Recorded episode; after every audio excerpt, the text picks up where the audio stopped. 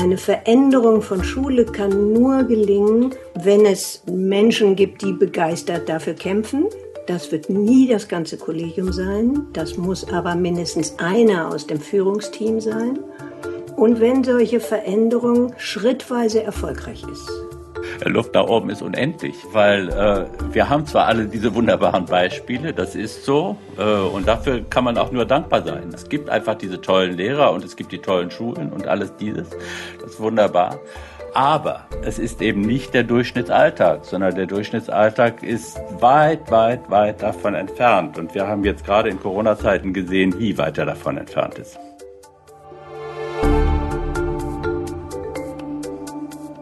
Kulturelle Bildung im Gespräch. Der Podcast des Vereins Rat für kulturelle Bildung. Herzlich willkommen. Mein Name ist Lydia Grün. Ich freue mich, dass Sie heute dabei sind. Wir sind unter die Podcaster gegangen und das hier ist die erste Folge des neuen Podcasts vom Verein Rat für kulturelle Bildung. Wir wollen hier Positionen zur kulturellen Bildung vertiefen. Mit Expertinnen und Experten aus ganz verschiedenen Fachgebieten schauen wir über den Tellerrand. Wir gehen ins Gespräch. Dafür ist dieser Podcast für Sie unser neues Angebot. Warum Schulen Kulturorte sind, das beschäftigt uns heute. Und das ist keine so ganz unkomplizierte Sache. Schule kann auf gleich mehreren Ebenen als Kulturort wirken. Zum Beispiel schon allein dadurch, dass Schule selbst im Klassenzimmer auf dem Pausenhof ein gestalteter Raum, also ein Kulturraum ist. Ein Kulturraum, in dem ganz verschiedene Menschen, am jüngsten, jung, jugendlich und ältere Menschen aus ganz unterschiedlichen Milieus und Herkünften, Erfahrungen und Lebenswelten zusammentreffen.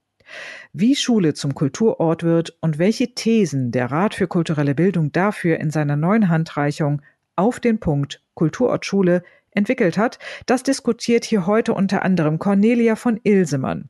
Sie hat auf allen Seiten gearbeitet, unter anderem beim Land, nämlich in Bremen. Da war sie Leiterin der Bildungsabteilung bei der Senatorin für Bildung und Wissenschaft und kennt ihre Kolleginnen und Kollegen auf Landesebene sehr, sehr gut. Sie war nämlich auch Vorsitzende des Schulausschusses der Kultusministerkonferenz.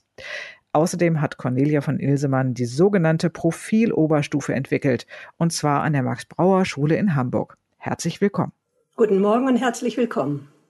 Ihr zur Seite steht heute Professor Dr. Eckhard Liebau. Er ist der Vorsitzende des Rats für kulturelle Bildung und zwar seit seiner Gründung 2012.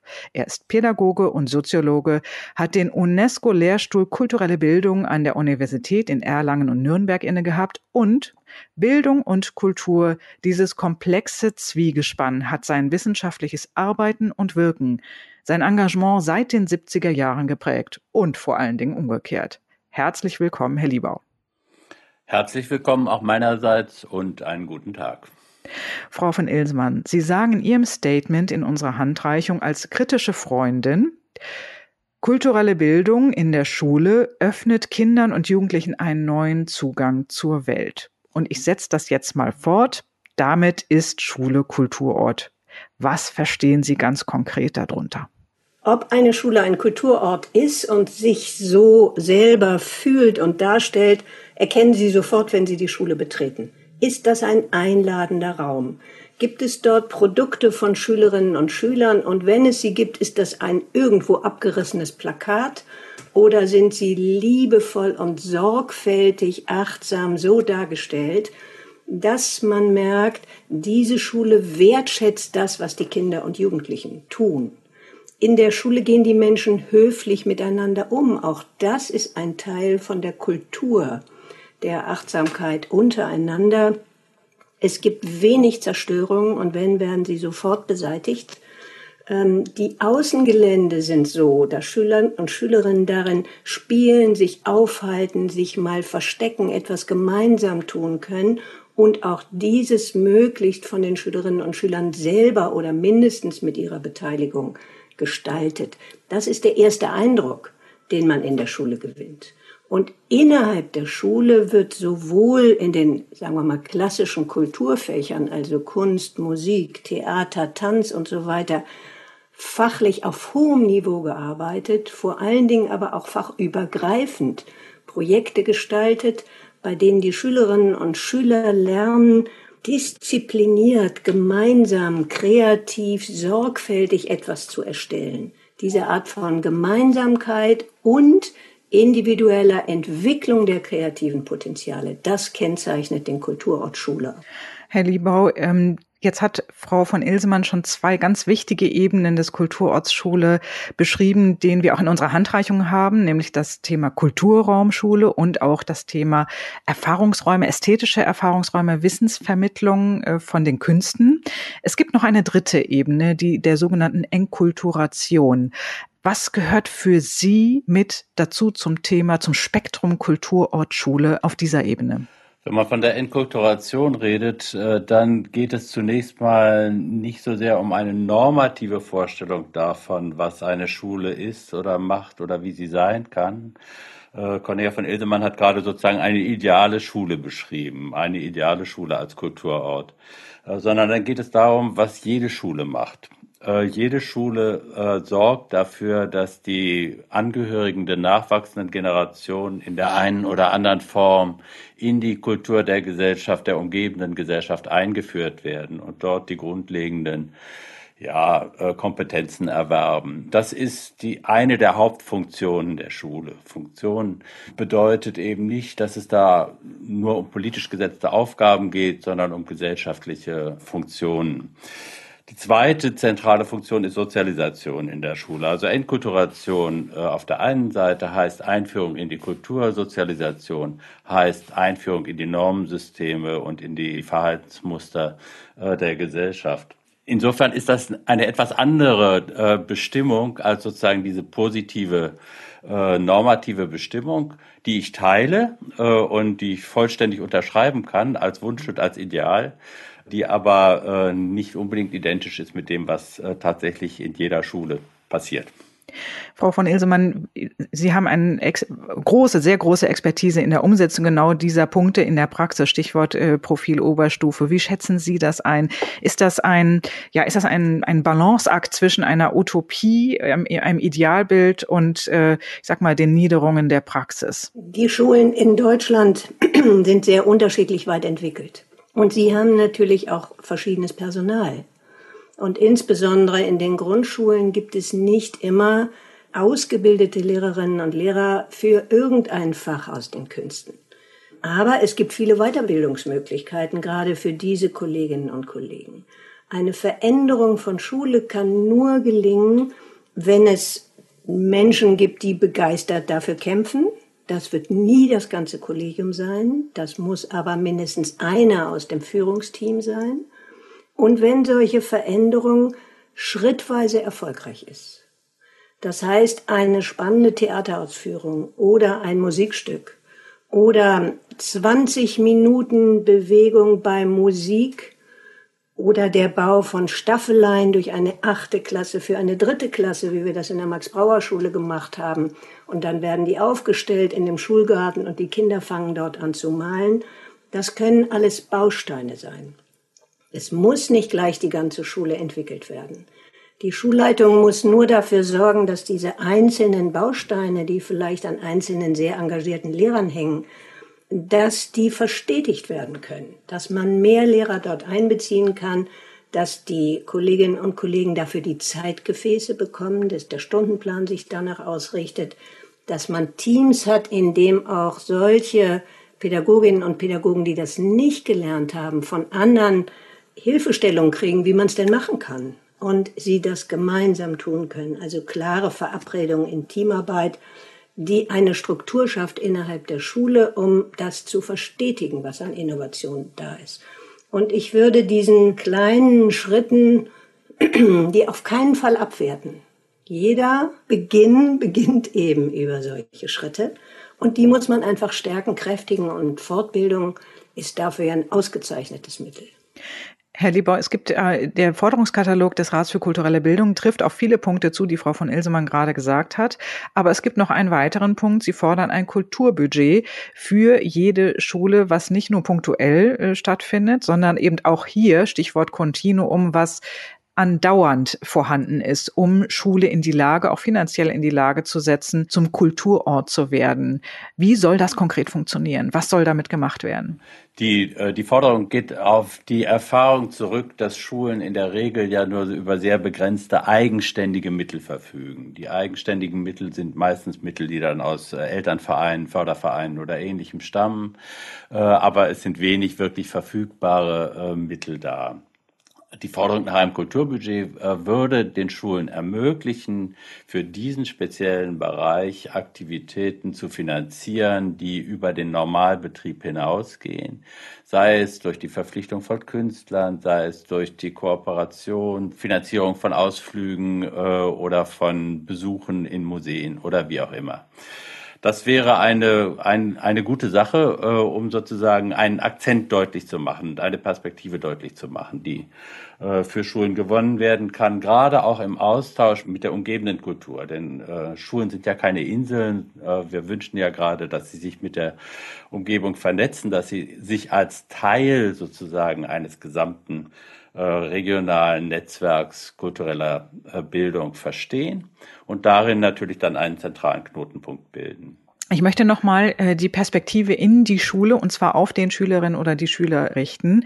Und zwar schreiben wir in unserer Handreichung ja, dass das Erfahren von kultureller Bildung ähm, nicht voraussetzungslos ist. Man muss dafür schon einiges mitbringen. Ähm, wir benennen so einen ganzen Katalog in, in der Handreichung. Ich nenne mal ein paar Schlagworte. Man braucht Konzentration, Muße, dranbleiben an der Sache, Grenzen ausprobieren, Irritation aushalten. Wenn ich mir jetzt den Alltag in einer Schule vorstelle, dann habe ich als letztes die Schlagworte Muße und Irritation im Hinterkopf. Äh, Herr Lieber, Frau von Elsemann, wer möchte? Wie passt das zusammen? Naja, also Irritationen gibt es in Schule immer zu. Durch Schülerinnen und Schüler, durch Behörden, durch Kolleginnen, durch Krankheiten immer zu, also das ist das Kerngeschäft von Schule, mit Irritationen umzugehen. Sie haben aber recht, dass es Muße ähm, in vielen Schulen nicht gibt oder sehr viel weniger gibt. Und ich halte es für eine entscheidend wichtige Aufgabe, dass solche Mußezeiten in Schule geschaffen werden. Übrigens nicht nur für kulturelle Bildung, sowie ja auch die Kompetenzen, die Sie genannt haben, in allen Bildungsplänen drin steht, dass man etwas durchhält, dass man mit Stress umgehen kann, dass man kreative Potenziale entwickeln kann, gilt auch für andere Fächer. Die kulturelle Bildung ist nur besonders gut geeignet, weil es oft um ein Produkt und dann um die Reflexion des Produktes geht und nicht nur um die Mühen der Abstraktion etwa nach einem naturwissenschaftlichen Experiment insgesamt. Darum ist, äh, ist das eigentlich toll, dass Schülerinnen und Schüler gerade da die Möglichkeiten haben, alle solche Kompetenzen zu erproben. Um Muße zu schaffen, müssen Schulen ihren Zeitrhythmus ändern. Und das tun übrigens auch viele. Die Abkehr von einem schlichten 45-Minuten-Rhythmus, wo die Klingel klingelt und dann ein neuer Lehrer kommt und alles abbricht, ist ja in vielen Schulen inzwischen Praxis. Sie machen Doppelstunden oder sie nehmen 60 Stunden, 60 Minuten Modelle, um den Schülern längere und rhythmisiertere Phasen zu geben. Und insbesondere der rhythmisierte Ganztag in einer gebundenen Ganztagsschule ermöglicht das natürlich in hohem Maße. Und wenn man den Unterricht stärker individualisiert, dann kann es auch Kinder geben, die sich einmal zurückziehen können, weil sie nämlich eine ganze Klasse gar nicht 45 Minuten lang aushalten, etwa im Zusammenhang mit der Inklusion. Und dann kleine Räume haben, wo sie sich beruhigen oder andere, wo sie sich austoben können. Das ist das Modell der Zukunft, wenn wir eine breite Heterogenität von Schülerinnen und Schülern haben, sodass alles das, was Sie sagen, eigentlich für Unterricht insgesamt gilt, als ein Zielbild für gute Schule. Also da kann ich gut anknüpfen, weil mir ist irgendwann mal aufgefallen und deutlich geworden, dass das schöne Wort Schule ja aus dem Griechischen stammt. Und es stammt aus dem Griechischen, das heißt Scholä im Griechischen. Und dieses schöne Wort Scholä heißt einfach Muße. Das heißt, der Begriff Schule enthält den Begriff Muße. Es ist der Kern. Und ich finde das eine ganz großartige Perspektive deswegen, weil man sich damit klar machen kann, dass diese lange, lange Zeit, in der Kinder die Möglichkeit haben, sich zu bilden, und zwar sich gemeinsam zu bilden mit Erwachsenen, die dafür da sind, ihnen zu helfen, äh, und miteinander in ihrer Lebenszeit, denn Schule ist ja immer auch Lebenszeit, dass dieses ein ganz großes Privileg und ein ganz großer Gewinn ist, der historisch gewonnen worden ist. Und das fruchtbar zu machen und nicht nur im Sinne sozusagen äh, bulimischen Lernens äh, durchzudrücken, diese Zeit, sondern diese Zeit wirklich für offene und persönliche Bildungsprozesse zugänglich zu machen, das scheint mir eine ganz zentrale Aufgabe. Äh, Im Wort Schule ist das enthalten. Sie haben gerade noch eine weitere Dimension benannt, nämlich, dass in Schule zwei Generationen, also mindestens zwei Generationen aufeinandertreffen. Und schon innerhalb der Schülerschaft wir ja auch sehr unterschiedliche Altersstufen, Entwicklungsstufen haben.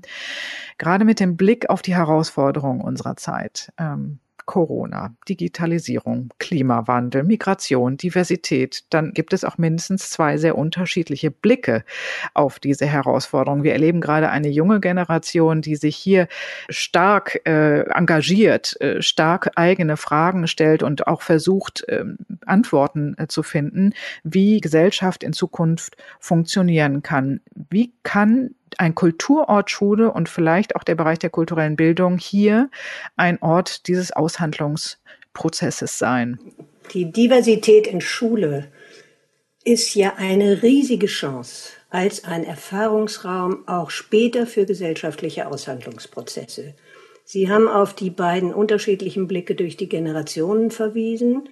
Wir haben insbesondere in Großstädten wie Hamburg, Berlin, besonders Bremen zwischen 30 und 50 Prozent Anteil an Schülerinnen und Schülern mit einer Zuwanderungsgeschichte, die ja Schätze mitbringen, auch Herausforderungen mitbringen, aber gerade aus ihrer kulturellen Erfahrung Schätze mitbringen.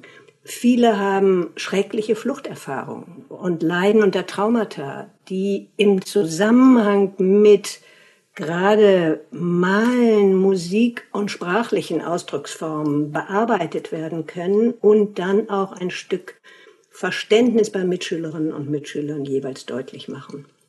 Ich will mal ein Beispiel aus einer großen Oberstufe in Bremen erzählen, aus einem Theaterprojekt. Da hatten die Jugendlichen Shakespeare, Romeo und Julia gelesen was schon sprachlich eine Herausforderung ist in einem Hochhausstadtteil mit da in diesem Falle eher 80 Prozent Schülern mit Zuwanderungsgeschichte und aus sehr viel armen äh, Elternhäusern, in denen es keine Bücherschränke voll mit äh, sprachlich anspruchsvollen Büchern gibt. So, das haben sie gelesen und dann haben sie sich überlegt, dass in ihrer persönlichen Geschichte solche Situationen relativ häufig vorkommen dass Jugendliche unterschiedlicher Religionen etwa gerade nicht sich miteinander anfreunden können, weil die Familien das nicht zulassen können um ihrer Ehre willen und haben vier verschiedene Varianten dieses Stückes entwickelt. Sie haben das Drehbuch geschrieben, sie haben darüber heiß diskutiert, sie haben auch heiß diskutiert, was davon sie veröffentlichen wollen oder was vielleicht Vorurteile schürt. Sie haben das aufgeführt in, mit diesen verschiedenen ähm, Fassung und dann haben sie im Anschluss darüber mit dem Publikum diskutiert und ihren Entstehungsprozess reflektiert und deutlich gemacht. Da sind alle Kompetenzen drin, die man in den Bildungsplänen für den Deutschunterricht, für kulturelle Bildung und Theater, aber auch in der Förderung von Selbstständigkeit, Kreativität, Selbstwirksamkeit, Überzeugung und Ähnlichem. So wie die in der Lage waren, die Prozesse aus einer quasi professionellen Distanz zu beschreiben, die Arbeitsprozesse, aber auch, was sie zu Hause erleben und wie sie damit umgehen, kann man die später in jedem Beruf vor eine Gruppe stellen, wo sie ein Produkt präsentieren. Und natürlich sowieso in einer Universität. Das haben sie gelernt und das haben sie sprachlich sehr differenziert ausgedrückt. Das meine ich als ein Beispiel, wie man die unterschiedliche kulturelle Erfahrung nutzen kann und nicht nur ein Produkt erstellt, sondern auch darüber professionell diskutiert ein Stück in die Distanz gehen kann von so einem Produkt und gleichzeitig ist für alle anderen aus der Schulgemeinde etwas ist, was sie stolz macht und was sie zum Nachdenken bringt. Mhm. Das scheint mir ja eine, eine, Hauptfunktion von kultureller Bildung überhaupt zu sein, dass, äh, dass sie mit den Mitteln der Kunst auch Möglichkeiten zur Reflexion schafft, und zwar zur Reflexion auch der Situationen, in denen die Menschen sind. Es ist ja gerade eine, eine Besonderheit sozusagen künstlerischer Tätigkeiten und künstlerischer Aktivitäten, äh, dass sie gegenüber den Alltagsaktivitäten distanzieren. Äh, und in eine gewisse Distanz führen, aus der heraus dann ausprobiert werden kann. Und natürlich ist das Theater äh, und sind die theaternahen Formen da, äh, haben da zentrale Bedeutung. Meines Erachtens äh, ist es ohnehin so, dass äh, Theater etwas sein sollte, was allen Schülern, wirklich allen, und zwar von der Grundschule bis zur 13. Klasse, äh, zur Verfügung gestellt werden sollte, in dem Sinne, dass sie es selber machen können. Nicht nur in dem Sinne, dass sie auch Theater wahrnehmen können, das sollen sie auch lernen. Warum? weil genau dieses ein Raum ist, in dem man sozusagen Probehandlungen ausführen kann, die viele Erfahrungsräume eröffnen und die viele Erfahrungen damit ermöglichen, ohne dass sie immer gleich die realen Konsequenzen führen. Das heißt, auf der Bühne kann man sterben, ohne dass man stirbt. Auf der Bühne kann man sich verlieben, ohne dass man sich verliebt. Äh, lauter Dinge dieser Art, äh, das gehört äh, äh, zum, zum Kern sozusagen von, von Theatralität. Und das scheint mir ganz, ganz wichtig zu sein, gerade in einer Gesellschaft, die so vielfältig ist und so vielfältige Horizonte braucht. Ähm, verbinden muss, äh, wie die modernen Gesellschaften es eben sind. Wenn wir das alles betrachten, dann haben wir ein unglaublich reiches Panorama, ein unglaublich reiches Spektrum, auf das wir hier zurückgreifen können. Und der, der Ganztag spielt hier eine, ich sag mal, auch herausgehobene Rolle in der Umsetzung dieses Vorhabens. Wenn das alles so wunderbar ist und wir auch unsere, unsere Studie sagt zum Beispiel, ähm, 90 Prozent der Ganztagsschulen verfügen über mindestens ein Angebot, äh, was sich mit kultureller Bildung äh, auseinandersetzt. Wo hapert's dann? Wo, wo ist Handlungsbedarf? Wo ist Luft nach oben? Luft nach oben ist unendlich, äh, weil weil äh, wir haben zwar alle diese wunderbaren Beispiele, das ist so, äh, und das dafür kann man auch nur dankbar sein. Also das, es gibt einfach diese tollen Lehrer und es gibt die tollen Schulen und alles dieses, das ist wunderbar. Aber äh, es ist eben nicht der Durchschnittsalltag, sondern der Durchschnittsalltag ist weit, weit, weit davon entfernt. Und wir haben jetzt gerade in Corona-Zeiten gesehen, wie weit er davon entfernt ist. Frau von Ilsemann, wie schätzen Sie die Situation ein? Bisschen positiver. Ich glaube, wenn man die letzten 20 Jahre anguckt, dass sich gerade in diesem Bereich viel entwickelt hat. Inzwischen sind in einer Stadt wie Hamburg alle Schulen Ganztagsschulen. Nicht immer ist die Qualität auch so, wie wir sie uns wünschen können, aber die Strukturvoraussetzungen sind schon mal da. Und man kann einen Ganztag ja nicht betreiben, indem man einfach Deutsch, Mathe, Englisch in den Nachmittag hinein verlängert. Dann gehen die Kinder über Tische und Bänke oder schalten ab. Ähm, sondern das kann man gerade nutzen, um Themenkompetenzen der kulturellen Bildung in besonderer Weise ähm, den Kindern und Jugendlichen nahezubringen. Und das geschieht auch in vielen Bereichen. Außerdem ist die Digitalisierung natürlich eine Herausforderung über Geschwindigkeit und vielleicht Oberflächlichkeit von Bildern, aber sie ist auch eine Riesenchance. Das Ausmaß, in dem Kinder und Jugendliche inzwischen mit Bildern konfrontiert sind und in Bildern denken, mach man bedauern für ihre Sprachfähigkeit, auch ein Kulturgut, ist aber auch eine Chance, das, was sie an Musik und Kultur und Film ununterbrochen konsumieren, in einen, ich sage mal, in eine reflektive und gute Qualität zu bringen, gerade auch mit Hilfe von Unterricht. Äh, Filme schneiden, ähm, entsprechende Spots machen, sich da gegenseitig in Gruppen informieren, alles das hat jetzt durch Corona nochmal einen riesigen Schub gekriegt und ich will die Gefahren gar nicht kleinreden. Aber es mit zu nutzen, um kulturelle Bildung weiter voranzubringen, das glaube ich ist eine riesige Chance. Wir haben eher ein Qualitätsproblem, sowohl bei der Frage der Digitalisierung wie im Ganzdach und wir haben ein Verstetigungsproblem. Man muss halt gucken, dass nicht der eine oder andere begabte Tänzer ein tolles Projekt mit einer Schule macht und dann wieder weggeht. Und dann ist alles wie vorher. Sondern dass man das verstetigen kann insgesamt Ähm, und dass man zusieht, dass auch die Fachlehrer und die Künstler gemeinsam miteinander arbeiten und nicht die einen etwas abschätzig auf die anderen gucken, was mal passiert, sondern dass es hier richtig gute Kooperation gibt. Also die Qualitätsprobleme sind nicht ohne, aber die Strukturen werden besser dafür. Ich möchte mal das Verstetigungsproblem nochmal rausgreifen ähm, und auf die Ebene der Kultusministerkonferenz zoomen, wo Sie ja auch ähm, leitend tätig waren. Ähm, welche Hebel müssen da in Bewegung gesetzt werden oder andersrum gefragt, kann kulturelle Bildung als Hebel für genau diese Herausforderungen, die wir gerade beschrieben haben, eingesetzt werden und wie kann man die Kolleginnen und Kollegen so überzeugen, dass da so richtig Wumms hinterkommt in der Post-Corona-Zeit? Wenn ich da gleich antworten soll, also äh, das sind jetzt zwei Themen. Das eine ist der Hebel oder ein Modell für innerschulische Veränderung. Das sollten wir vielleicht gleich nochmal angucken, weil wir jetzt gerade bei dem, bei dem Thema der Verstetigung insgesamt auch im lokalen Raum sind. Ähm, da ist vor allem auch die Kommune gefragt. Da ist das, was als äh, Kulturetat eben von Eckhard Liebau genannt hatte, mir noch nicht weitgehend genug.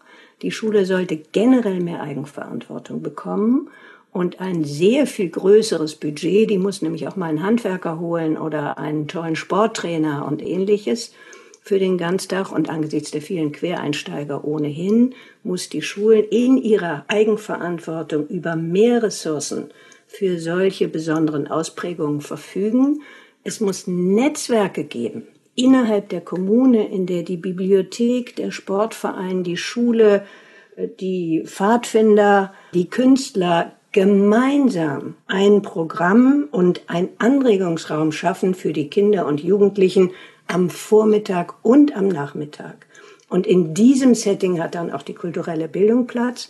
Es ist tatsächlich ein bisschen mehr die Kommune als die KMK, weil die Kommune auch da sehr viel Personal bezahlt. Und da müssen anständige Tarifverträge her, auch für Künstler, die nicht immer schlecht bezahlt und in den Ferien wieder freigestellt sich so langhangeln trotz sehr guter Ausbildung. Also hier bedarf es wirklich in dem Punkt auch mal finanzieller und organisatorischer Absicherung innerhalb der Kommunen. Das ist ja eine, ist ein sehr kompliziertes Thema, weil es äh, ein sehr, sehr weitreichende Kon äh, Konsequenzen hat. Äh, und zwar deswegen sehr weitreichende Konsequenzen, weil durch die Entwicklung zur Ganztagsschule und dadurch, dass die Kommunen in weiten Teilen für die ergänzenden Angebote in der Ganztagsschule zuständig sind, äh, ein zweiter inhaltlicher politisch Verantwortlicher in die Schulen kommt. Das war vorher nicht der Fall. Das waren vorher die Kunstminister und damit die Länder, äh, die sozusagen die inhaltliche Zuständigkeit für sich reklamiert haben, wie das auch in der Bildungshoheit der Länder dann, dann festgeschrieben ist. Jetzt kommen die Kommunen da äh, selbstständig mit ins Spiel. Und dieses Spiel zwischen Kommunen und Ländern ist noch längst nicht ausgespielt, sozusagen. Das ist noch voll im Gang äh, und da gibt es sehr viele Probleme, äh, die auf der qualitativen Ebene liegen, die aber auch auf der quantitativen Ebene liegen, die auf der personellen Ebene liegen, die auf den Ebenen der Zuständigkeiten liegen und natürlich auf der Ebene der Verantwortlichkeiten. Frau von Ilsemann hat am Anfang mal äh, die, die Bedeutung der Schulleitungen erwähnt in diesem Zusammenhang. Das, die spielen da in der Tat eine zentrale Rolle, denn sie sind die, die sozusagen äh, die Verbindungen herstellen müssen, die Verbindungen schaffen müssen. Das führt zu dem großen Thema der schulinternen äh, Organisationsentwicklung, einschließlich der schulinternen Personalentwicklung. Das ist eben nicht nur etwas, was, was individuell sozusagen als Qualifikation des einzelnen Lehrers passiert oder der einzelnen Lehrerin, sondern das ist etwas, was im Zusammenhang und im Zusammenspiel in einem Kollegium mit dem gesamten beteiligten Personal. Und das sind dann eben in dem Fall auch die Mitarbeiterinnen und Mitarbeiter im Ganztag ähm, geschehen muss. Äh, da gibt es ganz große Schwierigkeiten bislang und ganz viel Entwicklungsbedarf. Es gibt eine weitere Schwierigkeit, auch gerade in der Zusammenarbeit mit Künstlern.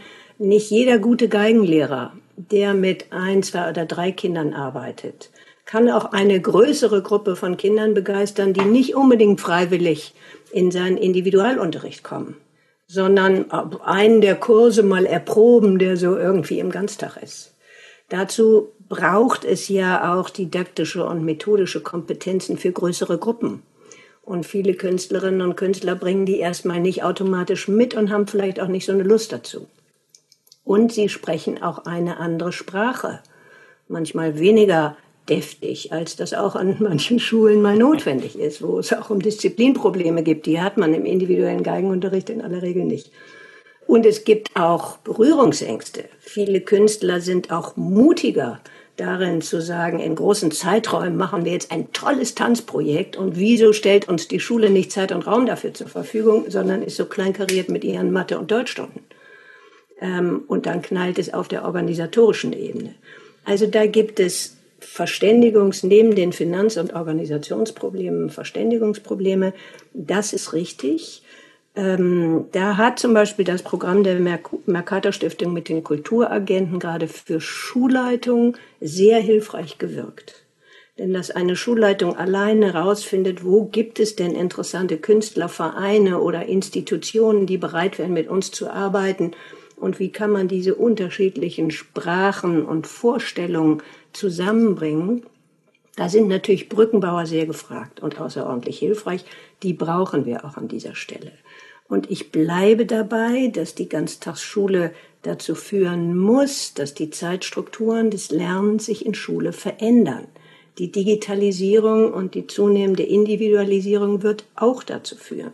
Wir brauchen nicht einen 45-Minuten-Rhythmus über die Zeit, sondern wir brauchen Zeit für größere Projekte, ähm, in denen Schülerinnen und Schüler wirklich mit Muße und Durchhaltevermögen auch mal zwei, drei, vier Stunden etwas erproben können, auch übrigens im naturwissenschaftlichen Bereich Experimente wirklich systematisch mal durchführen. Da hat man nach einer Dreiviertelstunde äh, auch nichts erreicht und im Sportunterricht auch nicht. Da ist man gerade an und ausgezogen und kann zehn Minuten Volleyball spielen und schon ist wieder vorbei. Also wir brauchen auch in anderen Fächern eine andere Zeit- und Lernstruktur, die sich mehr an dem Rhythmus der Kinder und Jugendlichen orientiert. Und das würde helfen bei manchen der Fragen.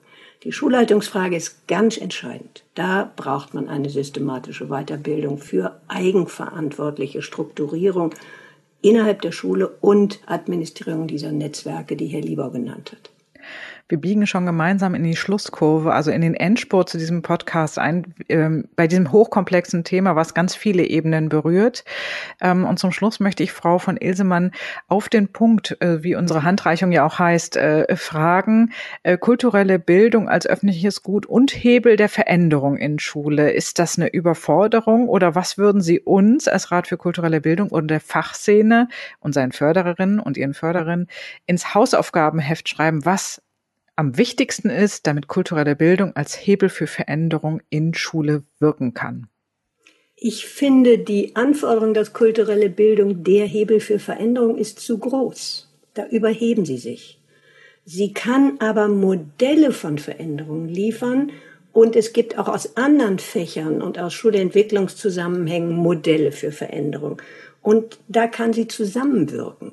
Und ich glaube, wenn sie sich das vornimmt, zu sagen, wir sind auch ein wichtiges Moment, äh, Schule in Bewegung zu bringen und können zeigen, wie es geht, aber gerne mit anderen zusammen und nicht nur alleine.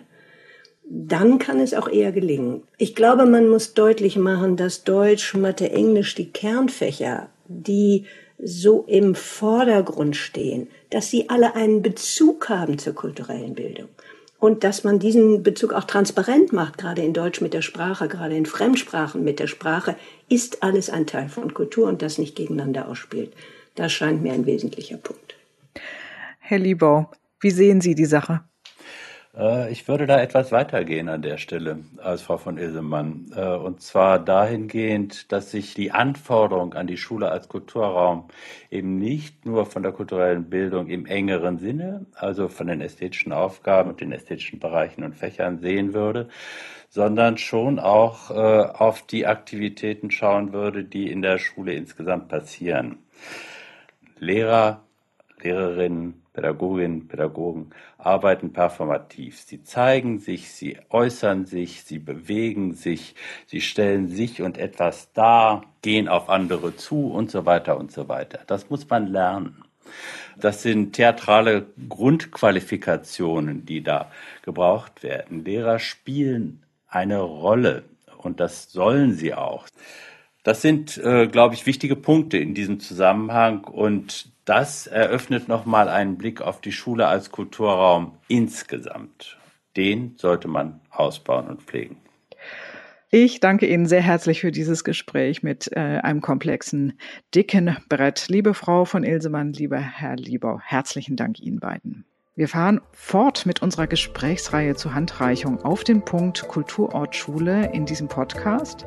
Von Chancenungleichheit, wichtigen nächsten Schritten in Aus- und Fortbildung von Lehrkräften und Kulturschaffenden bis hin zur Umsetzung des Kulturorts Schule in einer Kommune. Das alles wird intensiv in den nächsten Folgen durchleuchtet. Klicken Sie sich rein. Alle Informationen finden Sie tagesaktuell auf unserem Twitter-Kanal vom Rat für kulturelle Bildung oder auf unserer Website www.ratkulturellebildung.de. Ich danke Ihnen fürs Zuhören und freue mich, wenn wir uns an dieser Stelle bald wiederhören.